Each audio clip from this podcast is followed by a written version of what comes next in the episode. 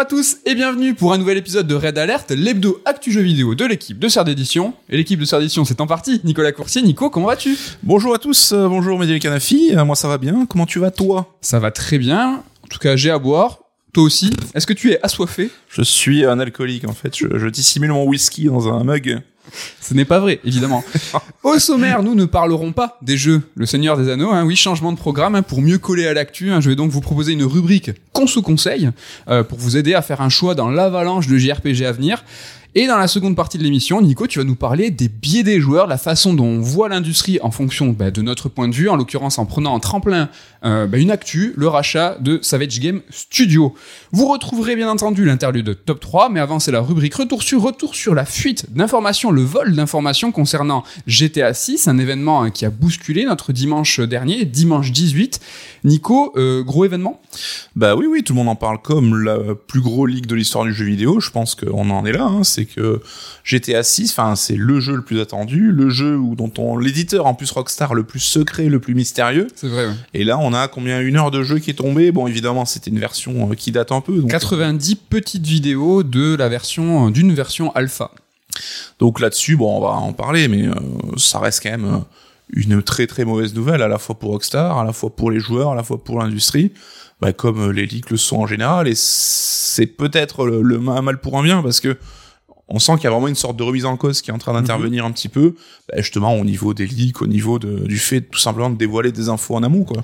Oui, c'est vrai, un peu une prise de conscience de ce qui est un leak, ce qui est une fuite, de ce qui est du vol, ce qui ne l'est pas. Ça a beaucoup un petit peu euh, remué en ce moment parce que justement c'est un vol, c'est une extorsion, c'est-à-dire que là il y a eu vraiment quelqu'un qui est rentré dans le système par un Slack, je crois. Donc c'est pas un pirate de l'espace non un plus. Slack mal sécurisé dans des employés en télétravail, après. Ouais, et euh, en fait, ça avait fait un petit peu la- le même événement avec Capcom, où il y avait vraiment eu euh, un vol.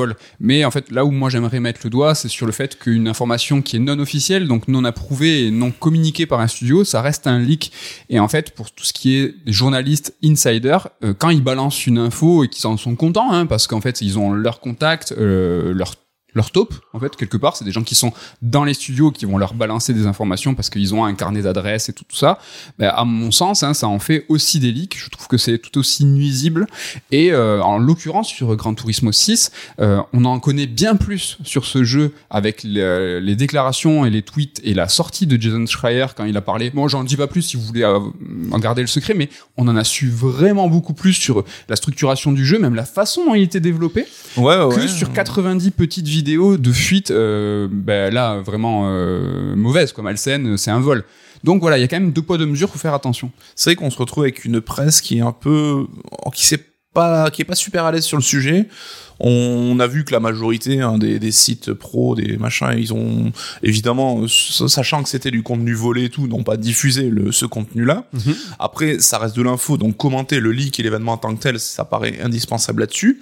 Et c'est un big deal il y a pas il y a pas de mystère euh, à se faire là-dessus. Enfin, du moment que ça devient public, hein, c'est toi qui en parlais, c'est que ça devient un fait. Donc euh, en parler, on parle du leak, pas des informations du leak. Oui, mais- puis le journaliste est là pour traiter les faits aussi. Oui, oui, bien sûr, c'est de son travail. quoi. Donc euh, après, comme tu le dis, le fait que ce soit un contenu volé, ben évidemment, tu vas pas diffuser la vidéo en tant que telle, mais comment ça place les journalistes quand ils font tous un article pour dire euh, Bloomberg a sorti un papier de Schreier qui raconte ça, ça et ça sur le jeu.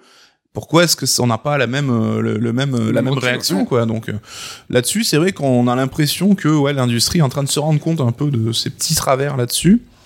Et euh, comme on l'a dit, les leaks, ce genre de leaks, c'est utile à personne en fait, vraiment. Ça fait même du tort en, en- globalement quoi.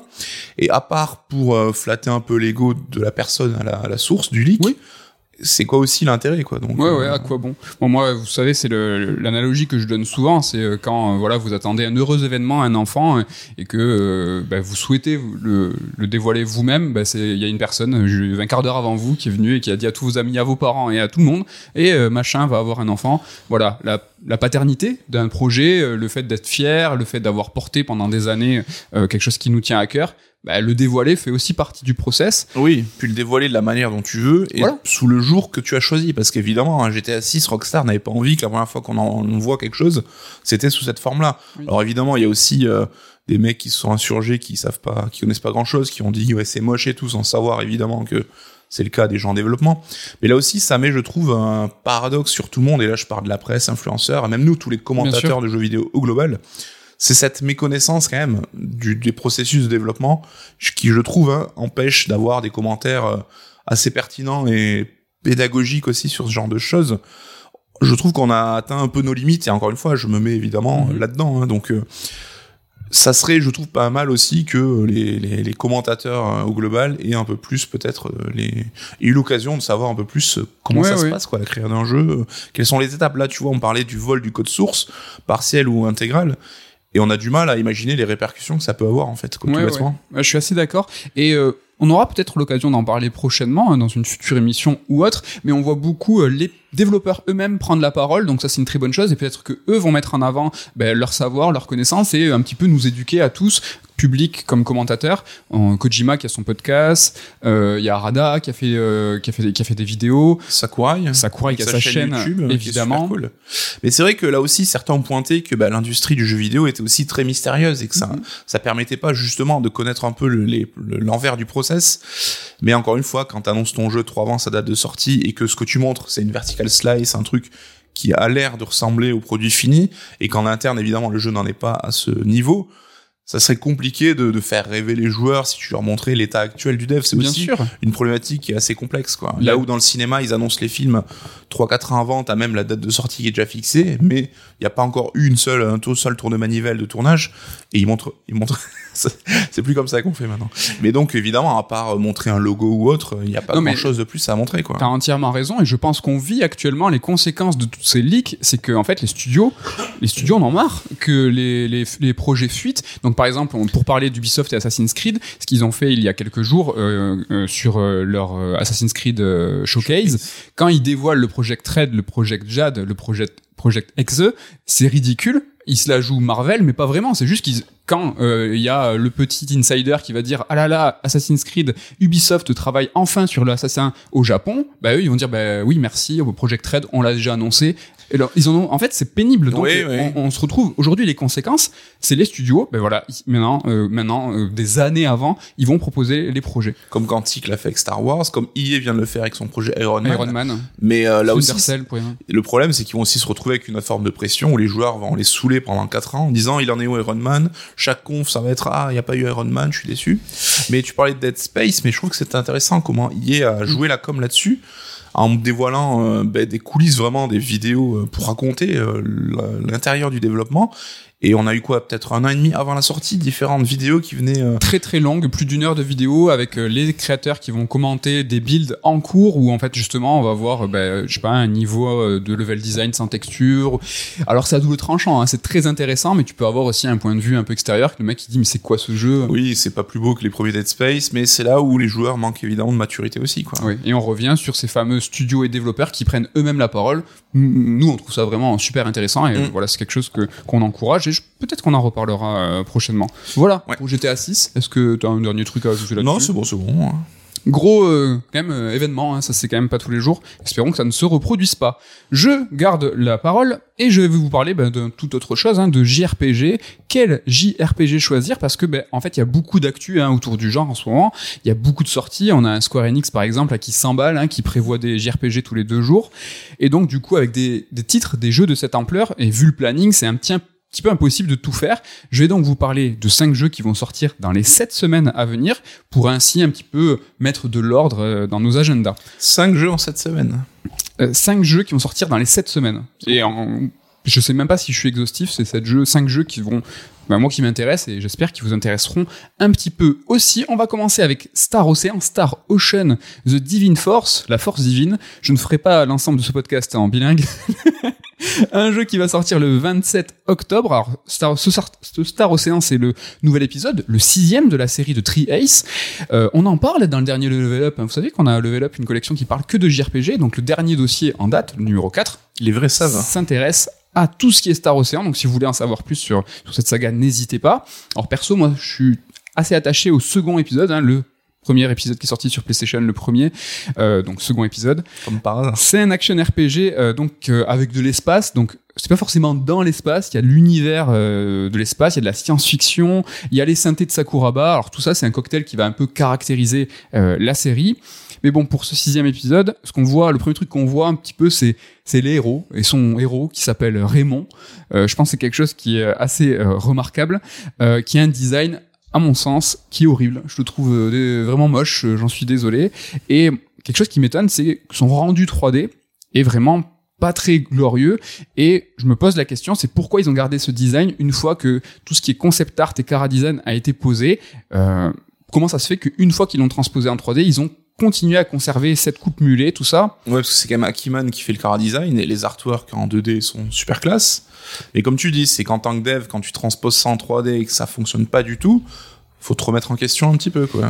Et je me demande si c'est pas la raison, hein, c'est justement Akiman, donc le la personne qui a créé euh, Chun-Li, Guile, euh, qui a qui a, qui a redesigné euh, Street 3 New Generation, donc sur Ryuken. Euh, bah, quand tu demandes à Akiman de faire le cara design, est-ce que quand il te pond un truc qui est magnifique avec certes un très très beau rendu euh, au crayon, euh, mais une fois rendu en 3D, la coupe mulet ça passe moins bien. Est-ce que tu peux lui dire faut tout refaire ou faut refaire quelque chose Est-ce que du coup ils avaient pas la pression, ils avaient demandé un grand nom? Bon, tu sais, on transcrivait les artworks d'Amano en petits tas de pixels, hein, donc euh, bon, je pense qu'il y a, y a de quoi faire. Après, c'est pas tant de modifier le design, mais de modifier la technique que tu pour, euh, pour ça, quoi. On voit que là, la 3D, elle est en mode vraiment old school, très poupée de porcelaine, toute lisse et inexpressive. Pourquoi pas faire du cel shading Pourquoi pas tenter autre chose, tu vois, une approche. Ah, mais j'imagine euh, que changer la coupe de ton héros est à moins de conséquences que changer peut-être euh, tous les process graphiques. Justement, là, graphiquement, on va en parler. Moi, je trouve que c'est un, un jeu qui est assez froid, tu l'as dit, Mm. pas de texture, quelque chose qui est sûrement euh, volontaire parce que voilà, on est quand même dans l'univers de l'espace. Il y a, il y a quelque- je pense quelque chose au niveau de la tonalité qu'ils ont voulu faire. Ça vous donnera hein, l'occasion de voir euh, quelque chose qui ressemble à, Xeno, euh, à Xenoblade 3, mais en version PS4. Alors attention, hein, je parle pas d'esthétique, je parle de technique. Même si, franchement, on peut voir des beaux panoramas, des ciels colorés. euh, Il y a un petit peu de poésie dans ce Star Ocean 6. Alors, c'est pas Xeno, mais quand même, hein, il faut l'avouer. Le parallèle avec Xenoblade 3, désolé, mais il sera euh, pour moi assez fréquent sur ce Star Ocean. Il y a un système de combat qui est action, action, euh, action RPG. Alors, pas du tout en MMO offline comme peut l'être Xeno 3, mais c'est des combats à plusieurs où on va gérer en fait un petit peu les intentions des alliés. Tu vas donner des ordres, mais c'est pas super intuitif pour passer d'un allié à un autre. C'est pas pas très très ouf. Euh, T'as une gestion des combats avec des points d'action un petit peu comme les euh, comme les Tales of. Un truc qui est sympa, c'est que en fait très rapidement dans le jeu, tu vas pouvoir voler. En fait, tu vas avoir un- une espèce de compagnon robot qui va t'accompagner. Super. Et en fait, il va te permettre de voler et de planer, et donc ça va apporter vraiment beaucoup de dynamisme dans l'exploration, mais dans les combats, tu vas pouvoir t'en servir pour, par exemple, les, les ennemis qui sont très très euh, grands, tu vas pouvoir leur taper la tête, et tu vas, ça va apporter vraiment pas mal de verticalité dans l'exploration. Ouais, c'était un peu la seule promesse finalement qu'avaient dévoilé les trailers, le seul truc qui titillait un petit peu quoi. Ce côté euh, exploration un peu libre avec ce module euh, et même si c'est dans les combats aussi. euh, Ouais, c'est ça, c'est assez sympa. mais Et- est-ce que c'est est-ce que c'est euh, ce qu'on imagine ou est-ce que c'est beaucoup plus limité quand même C'est assez Euh, limité, en tout cas au début, c'est que voilà, t'as pas, tu peux pas voler euh, tant que tu veux, euh, t'as vraiment un, un temps qui est, qui est assez court, mais quand tu as une grande falaise devant toi, tu vas pouvoir vraiment euh, sur quelques mètres avancer, puis après planer, avoir des très très beaux panoramas, ce qui va un petit peu inciter cette exploration qui ressemble aussi à Xeno 3. On n'est pas dans un monde ouvert, mais tu as vraiment des, des grandes plaines, des grands hubs avec euh, quelques couleurs fluo, un petit peu de loot, tout ça. Ça va représenter un petit peu cette exploration-là. C'est assez agréable. Hélas, sur le parallèle avec Xeno 3, on continue avec un HUD qui est assez bouché, où euh, tu vas pas très bien comprendre sur quoi tu tapes, parce que tu as vraiment beaucoup d'informations à l'écran qui vont un petit peu bah, euh, bah, obscur- obscurcir tout, tout ton HUD. Ça, c'est un petit peu dommage. En revanche, c'est l'anti-Xeno 3 hein, pour tout ce qui est de la mise en scène. Là, c'est euh, Xeno 3 brille. Là, on est, ça, ça peine, hein, ça peine un petit peu. Ça n'a jamais été tellement la force des Star Ocean. Non, pas trop. Alors j'ai pu faire les premières heures. Alors c'est de la mise en bouche, hein, on va pas, on va pas avoir de, de bilan là-dessus. Mais le début, hein, faut l'avouer, il est pas euh, tonitruant. Un truc qui est marrant, un truc qui est marquant, c'est qu'on incarne euh, en tant que héros avec Raymond, celui qui va s'écraser dans un monde inconnu. On est la menace, on est l'inconnu, et en fait c'est nous qui sommes avancés te- technologiquement et on arrive chez les ploucs, tu vois. C'est eux qui te donnent une épée pour te battre et toi tu comprends. Tu fais- en tant que héros, tu fais mais c'est quoi ça? Alors que d'habitude, et on va le voir dans les prochains jeux, bah, souvent le truc qui vient du ciel, euh, c'est pas nous. Alors le prologue hein, dans sa globalité, c'est un petit peu euh, la cata. Le tuto il est catastrophique dans le sens où, ben en fait, on a tous les systèmes à assimiler d'un coup. Il y a très très progression en fait au niveau de, ce qu'on doit assimiler qui est, pénible et ça on va voir que c'est très habituel dans les JRPG c'est vraiment une catastrophe on a du Sakura, Sakuraba Star Ocean il est chaud euh, au début ça fait bizarre parce qu'il y a un moment de tension où alors, tu vas avoir un, un, Sakuraba qui est trop chaud alors que toi tu es en train d'explorer. Mais ça c'est intéressant. Pour ceux qui aiment ils vont retrouver euh, leurs chaussons alors à mon goût, il y a trop de parallèles avec Xeno 3, euh, des choses que j'aime moins dans le JRPG, donc c'est pas vers lui que je vais aller dans cette voilà dans cette chronique où je vais vous dire un petit peu dans tous les JRPG à venir vers quoi s'orienter. Alors si vous euh, vous avez pas de Switch et vous avez pas pu faire Xeno 3, ça peut être peut-être euh, un palliatif qui est assez intéressant.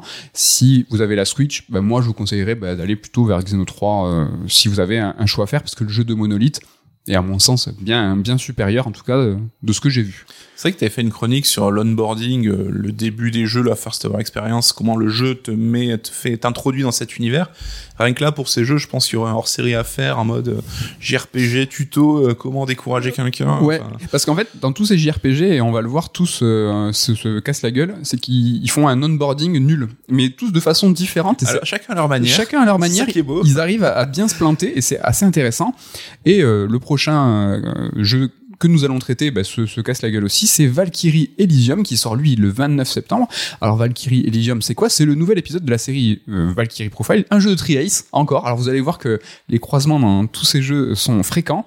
Alors c'est un jeu qui arrive après Valkyrie Profile Silmeria, c'était le 2, Covenant of the Plume, le tactique sur DS, et Valkyrie Anatomia, euh, donc The Origin, le jeu euh, mobile c'est ouais, qui a créé la série, mais je crois que c'est pas eux qui sont sur le dernier épisode, là, il me semble. Sur celui-là Ouais. Non. Alors, pour ce qui est de l'histoire, on sait peu de choses. Hein. L'histoire, elle est posée en trois secondes avec autant d'écrans fixes hein, qui vont te raconter en substance qu'est-ce que la mythologie nordique, Odin, le Ragnarok et bien sûr les Valkyries. Alors nous, on incarne Maria, donc euh, une nouvelle Valkyrie qui est en lutte avec Fenrir, qui est lui-même sous les ordres d'une méchante Valkyrie. Alors les mystères sont de mise, mais on n'en sait pas plus. si vous venez pour l'histoire, franchement, bah, c'est mal barré. Euh, repartez repartez. Le, la qualité du prologue, elle est pas ouf, pareil, parce que bah, pire tuto, c'est-à-dire qu'au début, on te balance tout, tout, tout, et pire que ça, c'est qu'on va te balancer dès le début du jeu des fonctionnalités qui n'arriveront que plus tard dans la démo, dans le début du jeu, genre au bout de deux heures, deux heures et demie. Et ça, euh, pourquoi ne pas nous donner les trucs au fil de la progression Comment se tirer une balle dans le pied et euh, créer de la frustration Ah ouais, quoi. vraiment. Et même créer, euh, bah, créer, tu vois, une charge mentale inutile. Pourquoi tu me parles de ça alors que je l'aurai que dans plusieurs heures? Bref, hein, encore un onboarding de qualité. La musique, bah, Sakuraba, encore, il est encore là, même s'il est un petit peu en retrait sur cette démo avec des longues plages d'exploration où la musique boucle, c'est pas ouf. Sur Valkyrie Elysium, tu en as, tu l'as joué aussi, tu vas pouvoir nous en parler. Moi, j'ai fait plus ou moins trois heures, hein, t'as même des quêtes annexes à la fin qui sont, qui sont dispo, t'as un boss. Tu peux continuer à zoner à la fin, hein, mais il se passe pas grand chose. Trois heures, c'est néanmoins suffisant pour constater que le tout est assez vide et assez moche. On est sur du niveau PS3 et franchement, je suis sympa. Un level design qui n'est en fait, il n'est pas là, il est absent, il s'est barré. Euh, Qu'est-ce que t'en penses? Juste, voilà, level design technique, qu'est-ce qui est devant nos yeux euh... Bah, c'est le, ces fameux jeux un peu top budget, quoi, qu'on se retrouve avec. Euh, bah, ils font avec ce qu'ils peuvent, hein, les pauvres, parce que voilà, il n'y a pas grand-chose dans les caisses, donc euh, c'est peut-être le prix à payer pour voir un nouveau Star Ocean, pour voir un nouveau Valpro.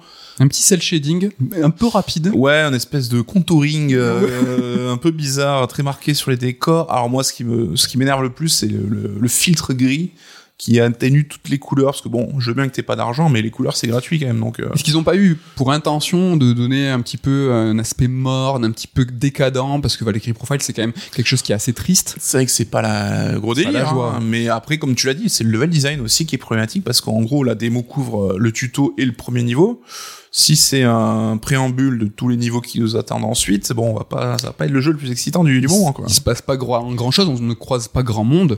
Il y a, enfin, vraiment, c'est assez, c'est vide. En revanche, il y a un point qui est positif, c'est les combats. Les combats, ils sont simples dans le sens où ils sont efficaces. Ils sont pour, et ça, efficace et simple, moi, c'est pour moi vraiment une très bonne chose. Mm -hmm. On est sur de l'action RPG qui est assez véloce, hein. On n'est pas au niveau d'un beat'em up 3D. Alors, c'est pas DMC, euh, Devil May Cry, ni Bayonetta, mais ça répond très bien, c'est très plaisant. On peut avoir plusieurs armes, on va jouer sur les éléments, donc foudre, feu, glace, très classique tout ça, et on va profiter évidemment du coup des faiblesses élémentaires des ennemis. Et donc le truc qui est sympa, en plus, et contrairement à Star Ocean, c'est que on est en solo, c'est-à-dire que tu as ta Valkyrie et tu te bats tout seul en tout cas presque. T'as des fois des guerriers euh, qui vont t'aider, euh, que tu vas invoquer. Donc c'est le principe des Valkyries. Hein, tu vas un petit peu les libérer et donc après ils vont t'accompagner, mais ils sont juste là pour taper.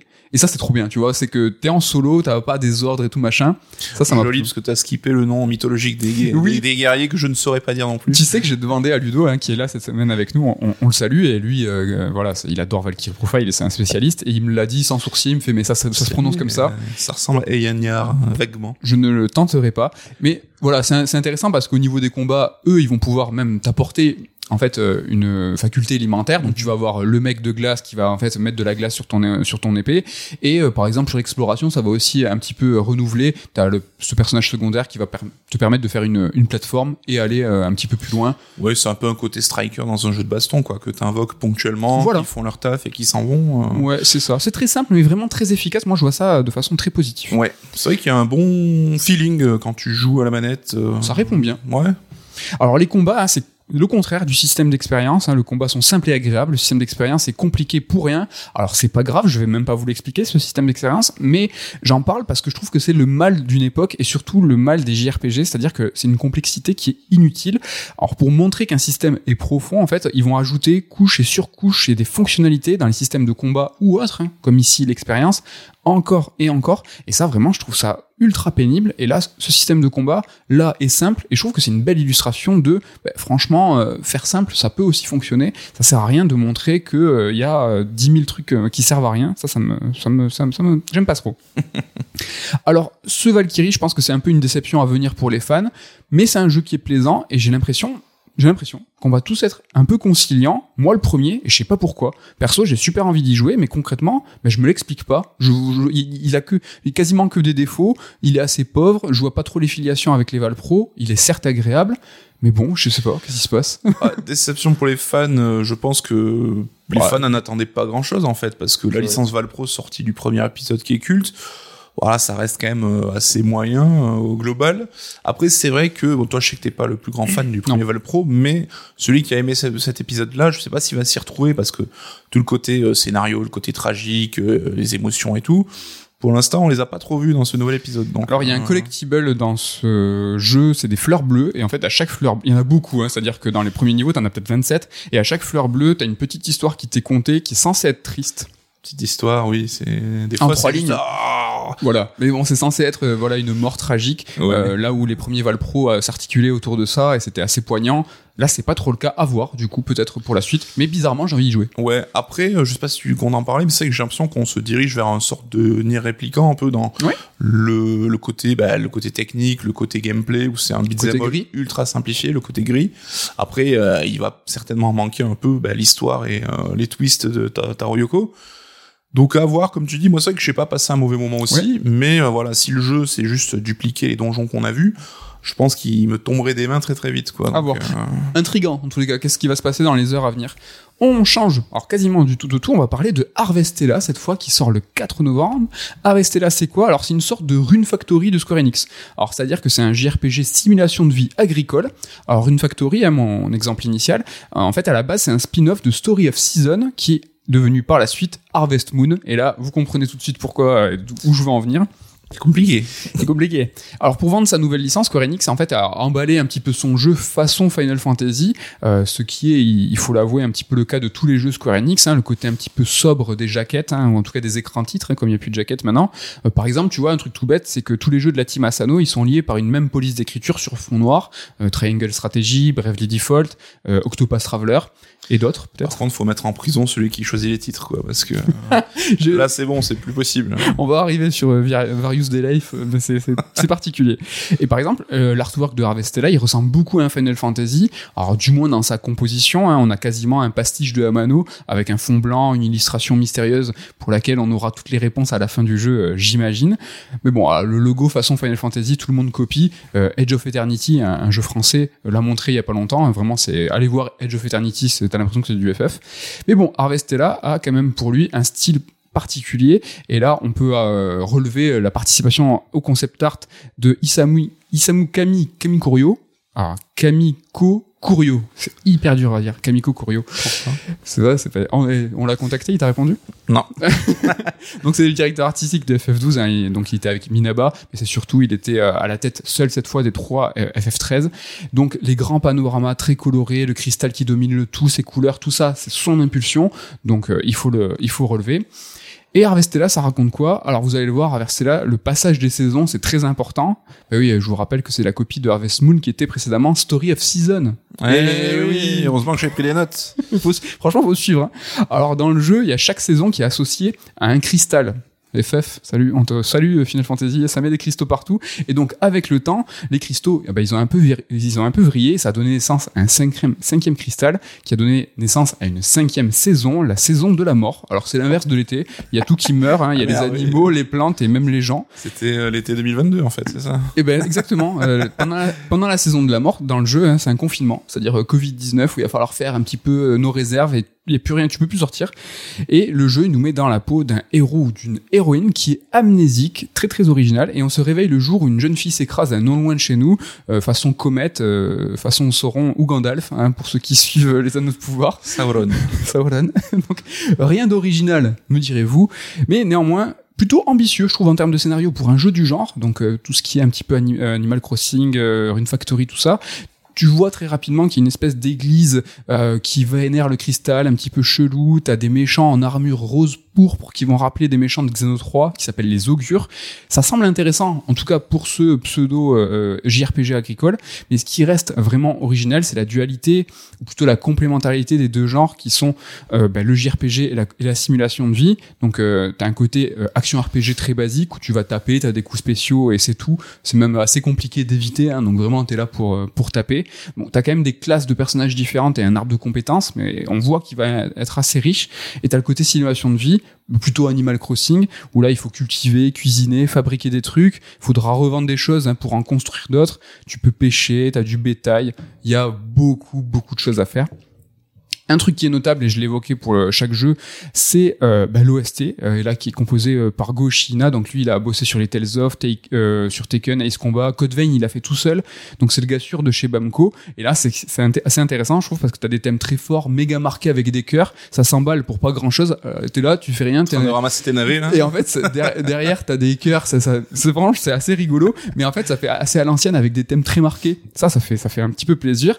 Et donc, ce, ce compositeur, Agoshina, c'est aussi le compositeur de Various Day Life, un jeu Apple Arcade qui est sorti en 2019, mais qui vient d'être dispo là, sur console, et j'ai pu comment- le commencer, et j'en profite pour vous en dire un mot, et c'est là l'inception de critique dans la critique. Je vais vous parler vite fait de Various Day Life, donc c'est un jeu de la team Asano, vous savez, avec le fond noir hein, qu'on a évoqué tout à l'heure, et là, en fait, donc les jeux de la team Asano, on le rappelle, lui, il chapote, il produit de loin des titres qui sont développés par d'autres studios. Et là, le studio qui qui crée euh, justement Various Life, c'est Doki Doki Grooveworks, c'est le studio japonais qui fait Valkyrie Anatomia, le jeu mobile. Oh là là, on retourne sur nos pattes. Alors j'ai joué que quelques heures hein, et donc c'est un jeu qui est assez, qui semble assez long, assez riche, euh, mais très commun. Tu vois, il ressemble vraiment à, à ce que tu imagines d'être un jeu mobile classique, un jeu qui est fait à la chaîne avec du contenu, euh, mais qui semble être là pour durer longtemps. Tu vois, t'as un système de planning journalier et le système d'argent, il est aussi ultra important. Bon, t'as un système de combat au tour par tour façon Dragon Quest, mais de l'époque. où En fait, tu Mhm. vois les ennemis et toi, t'es en vue subjective, mais t'as pas d'exploration. C'est-à-dire que quand tu pars à l'aventure, tu vois tes personnages sur un plan euh, en 2D qui marchent tout seuls et qui perdent de la vie. Et en fait, tu vas de combat, tu fais rien, t'attends, tu regardes. C'est un peu jeu mobile euh, limité là Ouais. qui intervient. Mais il y a une chose intéressante, et c'est pour ça que je vous en parle, et c'est vraiment très cool, c'est que son système d'exploration des villes est aussi sur un plan 2D, mais ça, je trouve ça habituellement anti-immersif, hein, tu vois, les premiers Val Pro, on en parlait, mais Astray Ascending plus récemment, plus récemment, ou Indivisible, ou Crystales, c'était pareil sur un plan 2D, moi j'ai du mal à me projeter, à m'immerger, parce que justement c'est sur un plan 2D, et ben là, dans ce jeu, t'es toujours sur un plan 2D, mais t'as des mouvements de caméra vraiment qui vont donner, tu vois, de l'épaisseur, de la profondeur au décor, c'est vraiment, vraiment trop bien, juste cette idée de la constater, c'est sympa, après le jeu, je vous le conseille pas. En tout cas, si un jeu Apple Arcade arrive sur console, avec même une petite primeur sur Switch, moi je croise les doigts bah, pour que Fantasian, le dernier jeu de Sakaguchi, arrive peut-être. C'est le seul truc. Je me dis bah, C'est un motif d'espoir. peut-être. On retourne sur Harvestella. Donc, euh, Ouais, pardon. Je, euh, j'ai mis la clim euh, en loose day. j'ai eu peur, j'ai entendu un truc. Donc, Harvestella, graphiquement, un jeu sur Switch qui est, ma foi, bah, plutôt beau, plutôt riche. Alors, en mode portable, c'est un petit peu tout flou. Je l'ai essayé en, en, docké et portable. En, en portable, c'est vraiment, t'as l'impression que t'es sous l'eau. Mais il est vraiment plus joli et il est surtout vraiment plus riche que Valkyrie Elysium, qui est lui un jeu sur console de salon. Alors que la Switch, euh, voilà, c'est salon et portable. je te laisse non, mais, seul responsable de tes propos. Voilà, quand hein. je l'ai dit, je me suis dit, mais t'es bête, la Switch, elle est aussi. Mais bah, étonnamment, il est extrêmement riche, tu vois, il se passe des trucs, euh, visuellement, c'est assez classe. Après, hélas, on est sur Switch, donc tu as des, temps de chargement qui sont assez importants. Et là, le système de jeu fait que il est en cycle. Et donc, les, par exemple, tu as vraiment, je vous l'ai dit, un système de saison, un système de jour. Et en fait, chaque jour est assez court. Donc, tu te mm. tapes des chargements à chaque journée, à chaque passage dans une maison, à chaque passage euh, de plan. Dès que tu changes, euh, tu sors de ton jardin, tu as un, un, temps de chargement. Et ça, vraiment, c'est assez pénible. C'est un petit peu dommage. Moi, j'ai pu faire que, bon, j'ai pu faire les deux premiers chapitres. Le premier qui est assez long, un chapitre d'exposition et de présentation, euh, c'est normal, et le chapitre 2 qui va donner un petit peu le ton de l'aventure, même si, j'ai un petit peu du mal à voir comment ils vont pouvoir allier les deux versants, tu vois, le côté JRPG et le côté gestion, parce que bah, comment tu fais cohabiter une grande aventure bah, qui implique du voyage et euh, bah, de la gestion façon Animal Crossing dans, dans lequel c'est quelque chose qui est plutôt sédentaire. Et ça, j'ai un petit peu de mal à voir comment ça va se passer.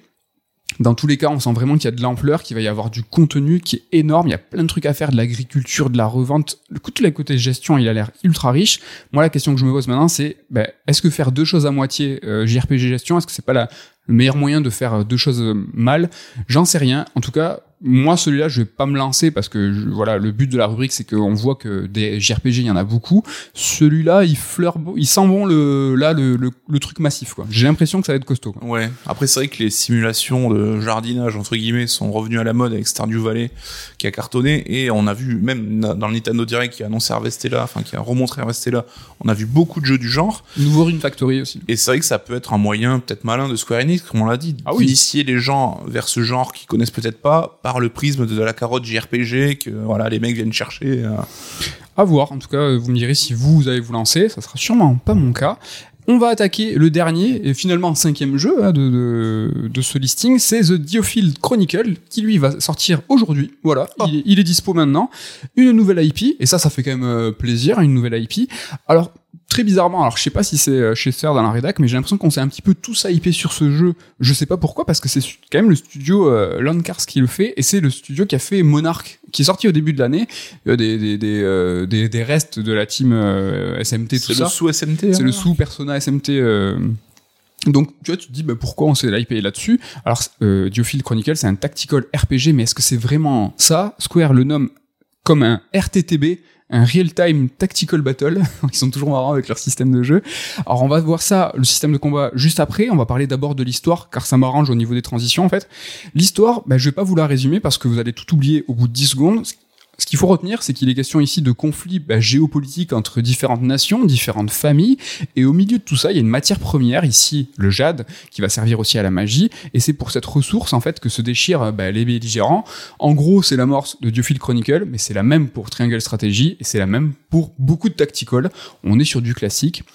À la différence qu'habituellement pour les jeux du genre, bah, c'est l'aspect un petit peu macro-gestion hein, qui va prédominer. On parle de pays, on parle de troupes, alors qu'ici il est plutôt question de micro-gestion. On est sur quatre personnages, une unité d'élite, et c'est elles, euh, c'est ces actions qui vont avoir des conséquences plus larges euh, sur le long terme, mais on est plus sur le penchant plus micro. Et justement, ce penchant plus micro que macro va aussi se sentir dans les combats. Alors pour vous faire une idée, Nico, tu as pu y jouer, donc t'hésites pas à intervenir si euh, tu es d'accord ou pas. Euh, on est plus sur un système proche de Mario et Lapin Crétin 2, donc le Sparks of Hope qui va sortir, que sur du FF Tactics. Euh, tu vois, en fait, l'espace de jeu est libre, tu peux déplacer tes unités un petit peu comme tu veux, mais il n'y a plus de quadrillage ouais, il y a un petit côté RTS, hein, ultra light, comme tu l'as dit, parce qu'on est sur de la micro-gestion de 4 unités max, a priori. Mhm. Mais voilà, il n'y a, y a, pas ce côté tactique d'alternance. C'est vraiment, tu lances tes mecs sur, euh, avec un ordre, ils vont taper le gars d'en face jusqu'à ce que le mec ait plus de vie, quoi. Mhm. Alors, on utilise aussi une sorte de pause active, hein. tu vas jongler entre les persos pour choisir bah, les coups spéciaux, et tu vas attendre que le cooldown, chaque coup spécial a un cooldown, donc c'est-à-dire que tu l'utilises, il y a un temps donné qui doit se se passer avant de pouvoir réutiliser le même coup. Alors on contrôle tous les héros en même temps et en fait on saute de l'un à l'autre pour choisir leur attaque spéciale, un petit peu comme euh, FF7 Remake dans le, dans le, dans le dynamisme, c'est-à-dire que vraiment tu les as tous en même temps.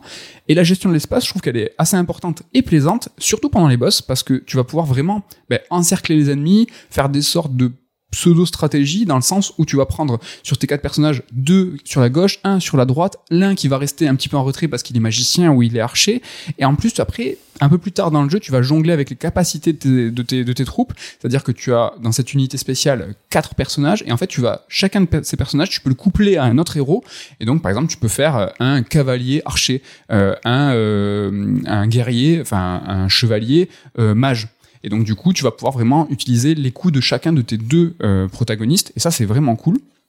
Ça donne vraiment du, du dynamisme. Et euh, ce côté micro-gestion, j'aimerais le coupler aussi à sa narration, que je trouve assez dynamique. Alors l'histoire, elle nous racontait sous trois formes. T'as des, euh, une première forme, une façon un petit peu tableau, avec des, animations en taches de peinture, aquarelle, euh, très très jolies. T'as la façon classique des JRPG, avec des dialogues, avec les portraits et des cases. Et donc là, la direction artistique et le cara design ont été faits par Kamiko Kurio, encore lui, le mec de rester là. Mon Dieu. Tout est, tout est lié. Et t'as la dernière façon, euh, pour raconter cette narration, des cinématiques en moteur de jeu. Alors c'est pas magnifique, hein, mais du coup la variété de ces trois narrations, je trouve, vont donner du dynamisme. Le tout est doublé en japonais, en anglais, traduit en français, ça c'est de la bénédiction, hein, genre, tout est traduit en français.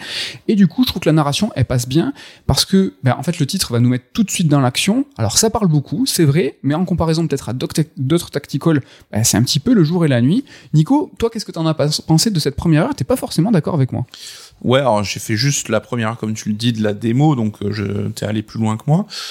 Euh, je trouvais que ça parlait, euh, bah, en une heure, j'ai pu faire que deux combats, donc et c'est les combats ils durent cinq minutes, hein, donc c'est pas très très long. Mais c'est aussi les dialogues, je trouve que les mecs parlent pour un peu rien dire, tu vois. Donc je trouve l'écriture des dialogues au stade où j'en étais, un petit peu euh, un petit peu pas terrible quoi. Mm. C'est marrant hein, des fois c'est comme la température, la température réelle est ressentie. Moi j'ai pas du tout eu ce sentiment, je trouve vraiment que bah il y a un vrai dynamisme. Alors peut-être que c'est la variation des, narrations qui m'ont qui m'a donné ça, mais je trouve que tout est euh, tout est va de l'avant, tu as un dynamisme aussi des combats, c'est-à-dire que tu as dit que dans la première heure il y a peu de combats mais le premier combat arrive tout de suite, c'est-à-dire que là tu es immédiat res, hein, ce qui n'est pas du tout le cas des autres JRPG. Tu as aussi tout est tout est punchy, tu as des invocations donc tu peux avoir euh, Bahamut bah, la séquence de Bahamut, elle dure montre en main 3 euh, secondes. Mhm. Donc tu vas invoquer quelqu'un, boum, il défonce tout le monde, il repart. T'as vraiment un grand dynamisme comme ça. Et moi, vous savez que les prologues hein, et le blabla, ça me saoule. Et là, je trouve que c'est plutôt une bénédiction, même si vous avez vu qu'on a peut-être deux amis, deux avis un petit peu euh, différents. Alors on a évoqué euh, Kamiko Kurio euh, pour tout ce qui est euh, cara design et tout, mais des grands noms, il y en a d'autres. On a parlé des bandes son et là étonnamment, il y a des grands noms mais pas japonais. Donc il y a Ramin Djawadi et Brandon Campbell donc sur la composition donc le duo de Game of Thrones et là qui fait une composition pour le coup un JRPG bah, plutôt différent de ce qu'il fait ailleurs, plutôt moderne, plutôt plutôt Zimmer. Il faut savoir que c'est deux minions de Zimmer, donc c'est pour ça aussi qu'ils sont pas forcément tous appréciés tout ça au global, alors pour vous dire que moi je suis allé plus loin, euh, le jeu sort aujourd'hui, vraiment j'ai quand même, quand même bien avancé, j'ai eu la chance de, le faire. Moi c'est carrément mon coup de cœur.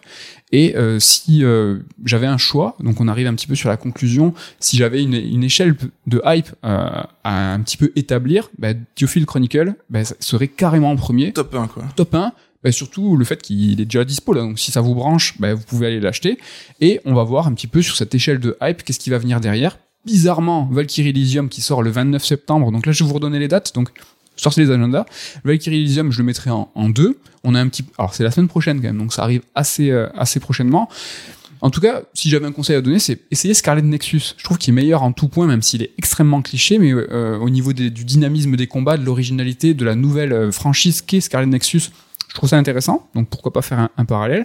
Après, il y a Harvestella, donc lui qui sort le 4 novembre. Je pense que lui, je me, je vais pas, m'y jeter. Star Ocean 6, euh, bah, lui, c'est le 27 octobre. Je pense que lui, je le ferai pas non plus, trop proche de Xeno 3 que j'ai peu apprécié. Et Various Day Life, lui qui est dispo. Alors, euh, primeur sur la Switch, il est arrivé sur PS4, il est dispo depuis 2019 sur Apple Arcade. Je ne le ferai pas non plus. Après, voilà, euh, vous avez l'impression que je fais pas grand chose, mais voilà, c'est des titres qui sont longs, il y a beaucoup de JRPG. Vous pensez que ça suffit et que c'est tout? Ben pas du tout. En fait, il y a le nouveau euh, Legend of Heroes, donc lui c'est le Trails from Zero qui sort le 30 septembre. Alors lui c'est un diptyque qui date de 2010 et c'est le, il est jamais arrivé en, en Europe. Et là le, le From Zero c'est le premier. J'y ai un petit peu joué. Ouais. J'ai la chance de le faire le début aussi. Euh, c'est très rétro façon un peu Wild Arms et tout. Et c'est le diptyque de ce qui est des Legend of Heroes le plus euh, célèbre en tout cas et le plus apprécié. Donc Bah, les Trails, ça reste euh, la série JRPG, peut-être la plus grosse série méconnue en fait. Exactement. Euh, Et là, ils reviennent petit à petit. Pareil, le patrimoine, euh, ça c'est assez sympa. Donc lui, c'est le 30 septembre. Il y a un Front Mission 1 remake qui arrive en novembre. Tactics Ogre qui arrive le 11 novembre. Il y a un Dragon Quest Treasure le 9 décembre. Crisis Core, le, euh, le Réunion, le 13 décembre. Donc euh, niveau JRPG, on est plutôt gâté. Puis il y a janvier 2023, le 20 janvier et le 24 janvier, il y a Fire Emblem Engage et Forspoken. Voilà. Alors, on en- franchement, je suis en PLS, on n'en peut plus. Si vous aimez le genre, bah, c'est assez compliqué, je trouve, de faire un petit peu son choix euh, parmi tout ça.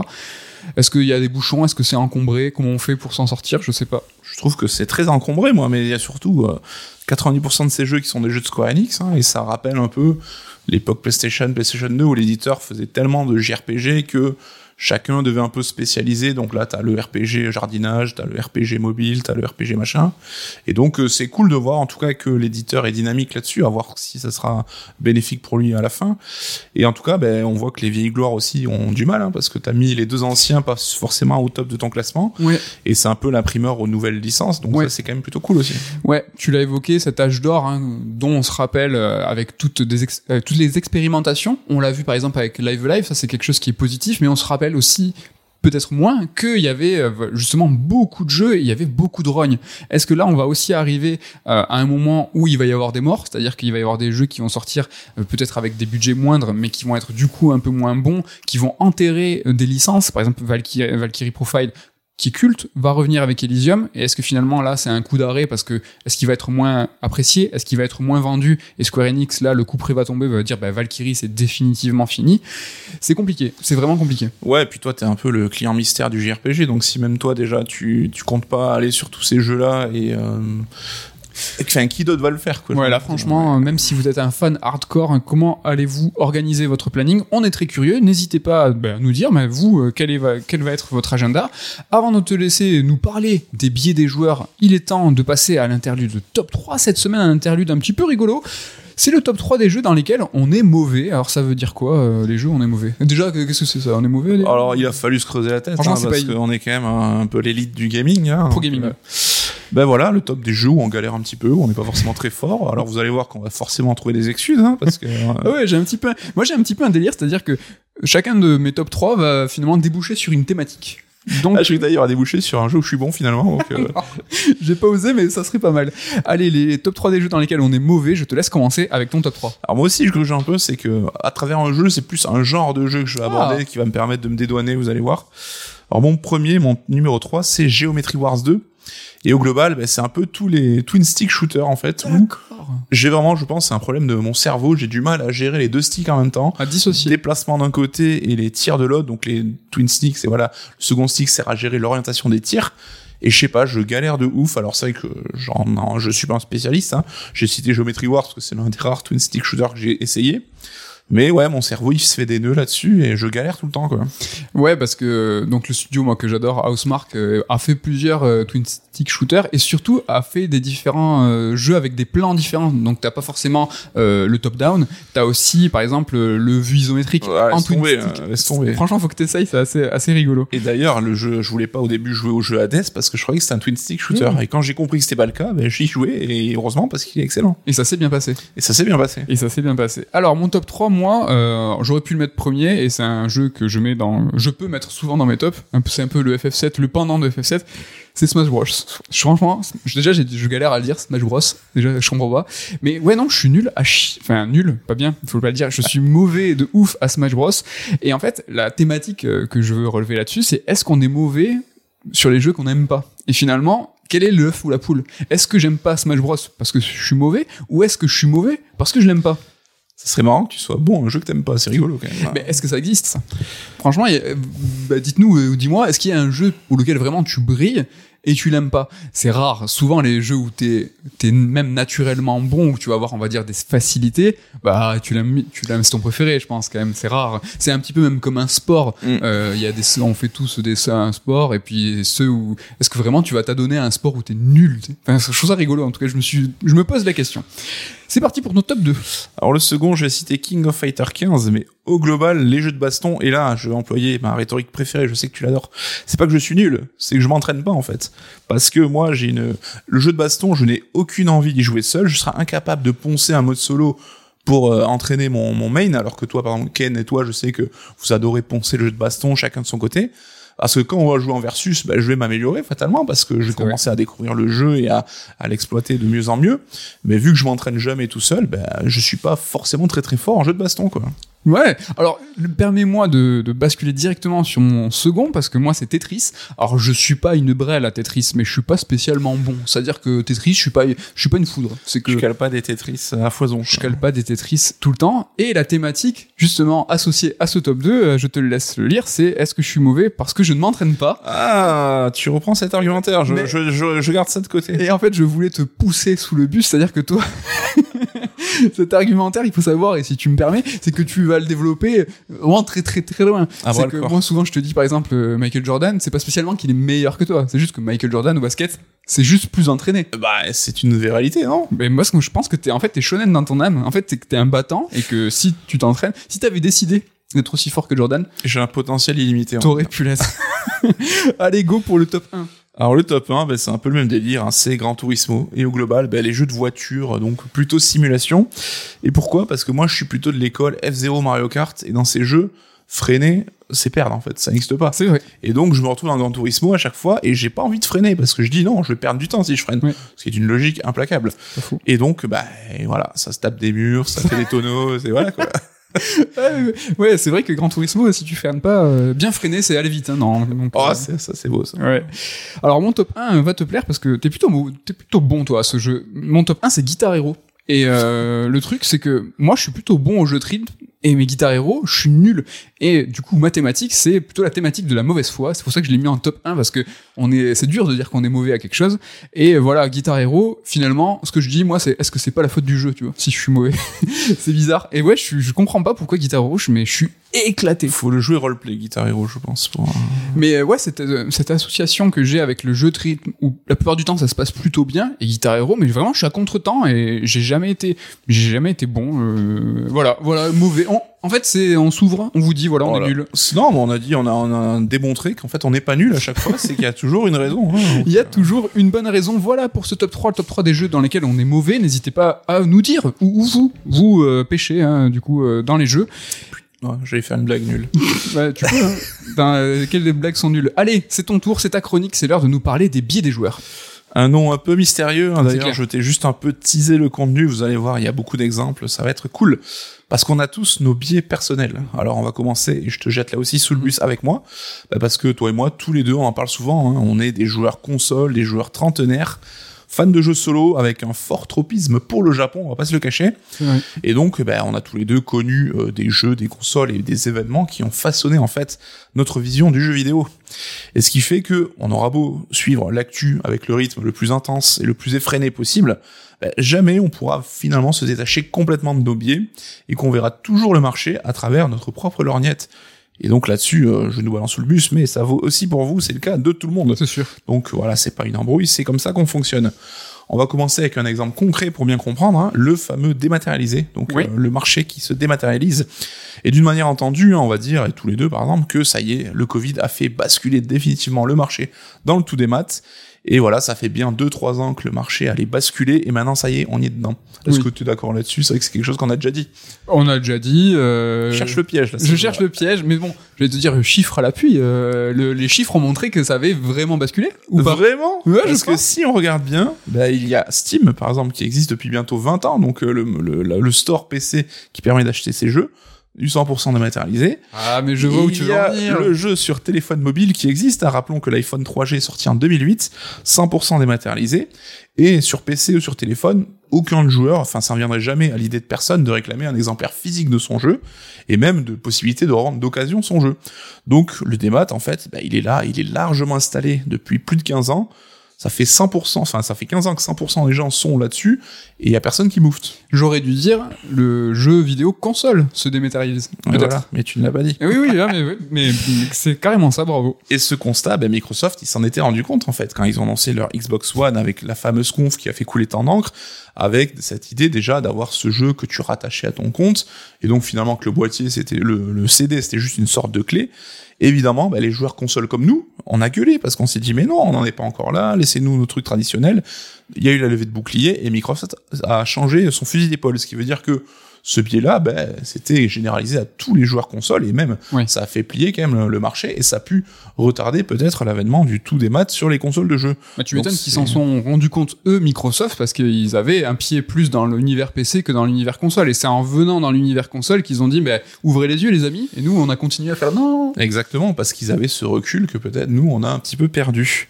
Donc un autre biais bien connu, hein, c'est la fameuse guerre des consoles, et je mets des guillemets évidemment, parce Ouais. qu'on sait que depuis des années, on suit une guerre, alors économique évidemment, entre les trois acteurs du marché, donc Sony, Nintendo et Microsoft. Donc, je vais pas aller jusqu'à dire que ces trois constructeurs hein, ne passent pas leur temps un peu à s'observer et à essayer de rendre pour coup, pour coup pour coup à l'adversaire. Mais en fait, cette guerre, ben, ça fait euh, longtemps qu'elle a vraiment plus lieu d'être. Donc on a récemment Sony qui a annoncé le rachat du studio Savage Game Studio, Mhm. donc euh, qui est spécialisé dans le jeu, le développement de jeux sur mobile, et c'est un petit peu euh, l'événement qui a déclenché cette chronique. Et Sony pour le coup a même lancé sa branche PlayStation Mobile, hein, qui est une branche indépendante de la branche PlayStation Console. Comme de la même manière, quelques mois avant, ils ont lancé leur branche PlayStation PC, là aussi qui a validé et intensifié la présence de Sony sur le marché du PC.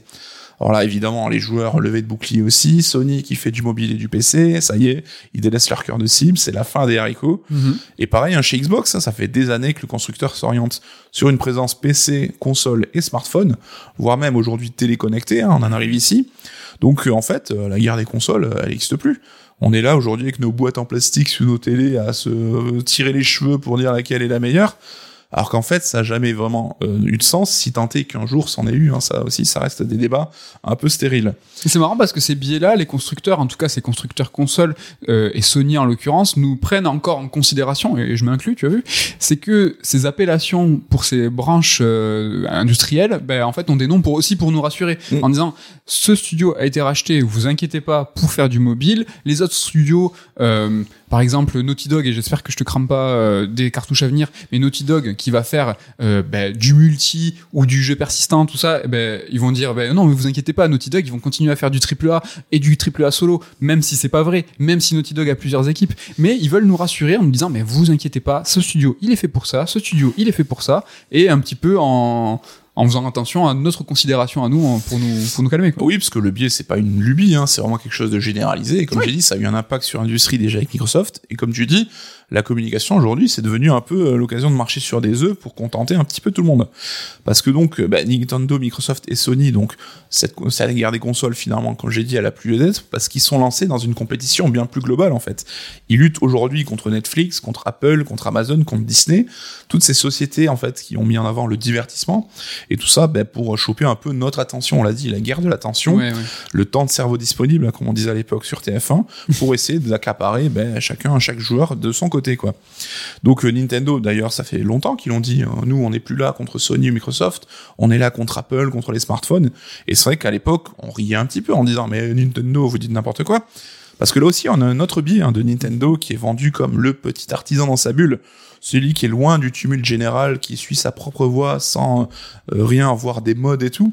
Alors que finalement, l'ouverture au marché mobile, l'ouverture au marché du cinéma, aux jeux multijoueurs et aux jeux services, par exemple avec Mario Kart, Splatoon ou Switch Sport, ben Nintendo, ils l'ont entamé depuis des années, et même avant Sony, en fait. Ouais, ouais, bien sûr. Donc euh, voilà, encore une fois, on voit le marché un peu comme on a envie de le voir. Ouais, ouais. Mais tu vois, j'en ai parlé la semaine dernière, peut-être de façon un peu véhémente, en disant, mais lâchez la grappe à Ubisoft, regardez, Nintendo fait exactement la même chose, et que voilà, il faut avoir un petit peu un traitement euh, cohérent. euh. mais on a ce biais. T'as raison. C'est vrai que Nintendo, on a beau bah, pas faire exprès, mais quand ils nous présentent sur un seul Nintendo Direct, sur 20 minutes, t'as peut-être 12 minutes qui sont contestables parce qu'ils sont liés, euh, ben, je sais pas, à des microtransactions. Là, d'ailleurs, en, en l'occurrence, euh, le Mario Kart, ils ont dit que le, ça allait être fini, qu'ils allaient maintenant faire euh, un achat euh, in-game, etc., etc. J'ai plus exactement les détails, mais c'est devenu un événement. C'est-à-dire qu'ils ont dit, hey, regardez, ça change. Mm. Voilà, on a ce biais-là, t'as totalement raison. Mais c'est vrai que là récemment tous leurs jeux multi, Mario Tennis, Switch Sport et tout, sont arrivés avec un contenu de base assez euh, léger en fait, et ça a été reproché parce que ils ont pris l'habitude aussi maintenant de décliner ce contenu sur les années comme un jeu service, tout ce qu'il y a de plus classique. Hein, donc Mhm. là-dessus, il n'y a pas de problème. Mais c'est vrai que Nintendo, hein, quand même, société euh, multimilliardaire qui fait des bénéfices, qui a la bourse et tout, on a tous l'impression qu'ils vont bosser en calèche et qu'ils font leur jeu avec des outils en bois, tu vois. Donc c'est assez rigolo. Après, est-ce que le décalage technique, je suis pas sans méchanceté, Ah, est-ce que tu vois le fait que ils- voilà ils ont ils développent sur une machine qui techniquement la Switch et tout montre des jeux qui sont un peu en retrait avec cet aspect console de salon, cet aspect euh, mobile, ben en fait va un petit peu tu vois se désolidariser de cette guerre des consoles. Parce que visuellement, c'est- ils sont pas dans la même cour. Alors Oui, que oui. c'est pas du tout le cas. Ils sont dans le même marché, on est d'accord. Après, ça n'empêche pas à chacun d'avoir des singularités, évidemment. Un Nintendo au premier rang, tu l'as dit, avec leur machine hybride et tout. Mais voilà, ça reste quand même des concurrents sur un même marché. Mhm. Parce qu'on l'a dit, hein, enfin, les trois consoliers aujourd'hui, on est dans un marché qui est plutôt dynamique. Les trois cartonnent, les trois font des, des thunes. Mhm. Donc finalement, est-ce qu'ils se font vraiment la guerre entre eux ou est-ce que le but c'est d'aller conquérir d'autres marchés finalement? Parce que je peux entendre ceux qui s'en inquiètent, hein, les joueurs qui ne sont pas ravis de ces changements. Et finalement, en fait, on a appris à craindre ces sociétés qui s'éloignent un peu ben, de ce qui nous plaît à la base chez eux. C'est vrai qu'on a tendance à se sentir dépossédé. T'en parlais tout à l'heure, on a Sony qui investit dans le PC, dans le mobile, mais aussi dans les jeux multi et dans les jeux services, là où finalement ils étaient plutôt spécialisés dans les jeux solo narratifs. Et on se rappelle tous de cette génération PlayStation 4, hein, on a parlé de masterclass pour Sony, avec euh, une cadence de jeux AAA qui était réglée comme une horloge, Ouais. des jeux de qualité, des jeux qui vendaient. Et finalement, on s'est dit, bah voilà, ils ont roulé sur tout le monde. Mais en fait, euh, on se demande, est-ce que la réalité n'était pas tout autre? Est-ce qu'ils n'étaient pas en fait sur la brèche, vraiment, sur un fil, tu vois, à basculer de droite à gauche Mhm. S'il y avait eu un seul jeu de ces jeux qui s'était planté, bah peut-être que c'est tout le château de cartes qui se serait écoulé. C'est vrai. Mais ce Ah, que je trouve rigolo, excuse-moi, c'est que euh, cette stratégie sur la PlayStation 4 euh, a fait plaisir à notre catégorie de joueurs, tu vois, qui qui aiment bien les jeux solo et donc du coup, par par ce biais, on a vu ça comme une stratégie cool. Tu vois, genre ah Sony fait du triple A solo. Et en fait, ce que je trouve marrant, c'est que cette stratégie qui va être destinée à une certaine catégorie de joueurs a payé. C'est-à-dire que la PS4 a dominé avec cette euh, fa- cette philosophie alors qu'on aurait pu croire que justement euh, ben, s'ils avaient basculé ben, ça aurait peut-être moins fonctionné ils auraient moins vendu et là ils ont l'air le pas ils l'ont passé quoi c'est à dire que là ils ont vraiment dissocié leur activité en continuant en faisant du solo en faisant du jeu service en faisant du jeu multi ils ont pas j'ai pas l'impression qu'ils tu vois, qu'ils confirment en disant euh, la PS5 ça sera full solo full triple A Bah, peut-être qu'ils ont passé la gêne en serrant les fesses et qu'à la fin ils se sont dit bon là on a réussi, on a eu un coup de bol de ouf, mais plus jamais ça quoi. Donc euh, maintenant Sony il connaît des rentrées d'argent avec par exemple la sortie cinéma du film Uncharted, avec des déclinaisons mobiles de jeux euh, donc de leur licence, c'est un peu le but qu'ils essaient d'atteindre, Ouais. ou même par exemple l'arrivée d'un Last of Us sur PC, donc euh, d'amener leur licence sur des marchés qui n'avaient pas jusqu'à maintenant euh, tenté quoi. Donc euh, cette ren- ces rentrées d'argent là supplémentaires, ben, ça leur permettrait justement d'encaisser le genre de déconvenu, donne leur jeu solo narratif par exemple qui pourrait se planter. Ben, à l'époque tu pouvais pas t'en sortir parce que t'étais que sur ce marché là. Aujourd'hui ben, le fait d'avoir cette thune supplémentaire, ça te permet d'encaisser potentiellement les soucis quoi. J'ai aussi lu hein, il y a récemment un article qui était intéressant, je trouve, sur jeuxvideo.com, où l'auteur, il exhortait Square Enix à faire son Genshin Impact un petit peu. Et là, tu vois, les fans euh, historiques de Final Fantasy, hein, euh, je pense que tout le monde se serait inquiété en mode, mais pourquoi FF deviendrait un jeu mobile gacha C'est la mort de la série.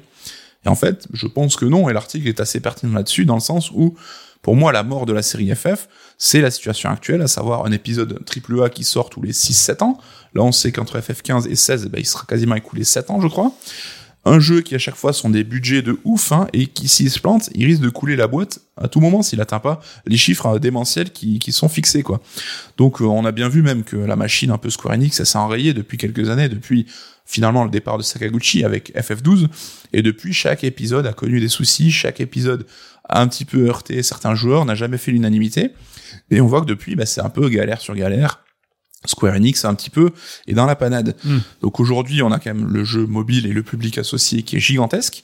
Si en plus de tes ép- épisodes de FF numérotés sur console, t'aurais ce FF mobile gacha à la Genshin Impact qui sortait, bah, est-ce que c'est peut-être pas finalement le meilleur moyen de faire connaître ta saga et de la faire perdurer un petit peu? Mm. Ça te permettrait d'évangéliser une nouvelle frange de joueurs, ceux qui ne jouent pas forcément sur console, ceux qui n'ont pas envie d'investir 70 boules dans un jeu, et d'aller recruter et de faire surtout bah, exister ta marque. C'était déjà un peu ce qu'a fait FF14 finalement, qui a tenu euh, la maison Square Enix pendant des années, en apportant de l'argent régulièrement, et qui avait lui aussi bah, une voix qui se distinguait euh, des FF classiques.